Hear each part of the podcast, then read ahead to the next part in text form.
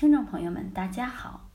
有很多听众存在消化系统不好的问题，主要表现为肠胃不好、厌食、吃东西易饱，长久下去引起人消瘦憔悴。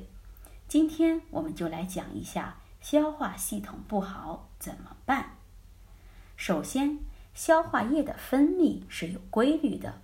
所以要严格遵守有规律的生活作息，早睡早起，一天三顿要定时定量。胃消化不好的人，吃一点点就会饱，在晚上多吃的话，还会影响入睡。所以在正常的三顿之外，建议额外补充食物，但不宜过多，且食物以软、松等易消化的为主。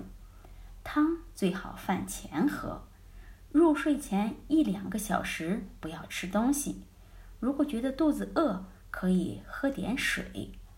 然后从饮料方面讲，胃功能不好的人应该戒酒，不饮食咖啡、浓茶、碳酸性的饮品，这都是最伤胃的。冷饮和雪糕也要少吃，食物以热为好。食物方面。馒头养胃，可做主食。其他的蔬菜、水果类的食物应该足量，但最好煮软点儿再吃。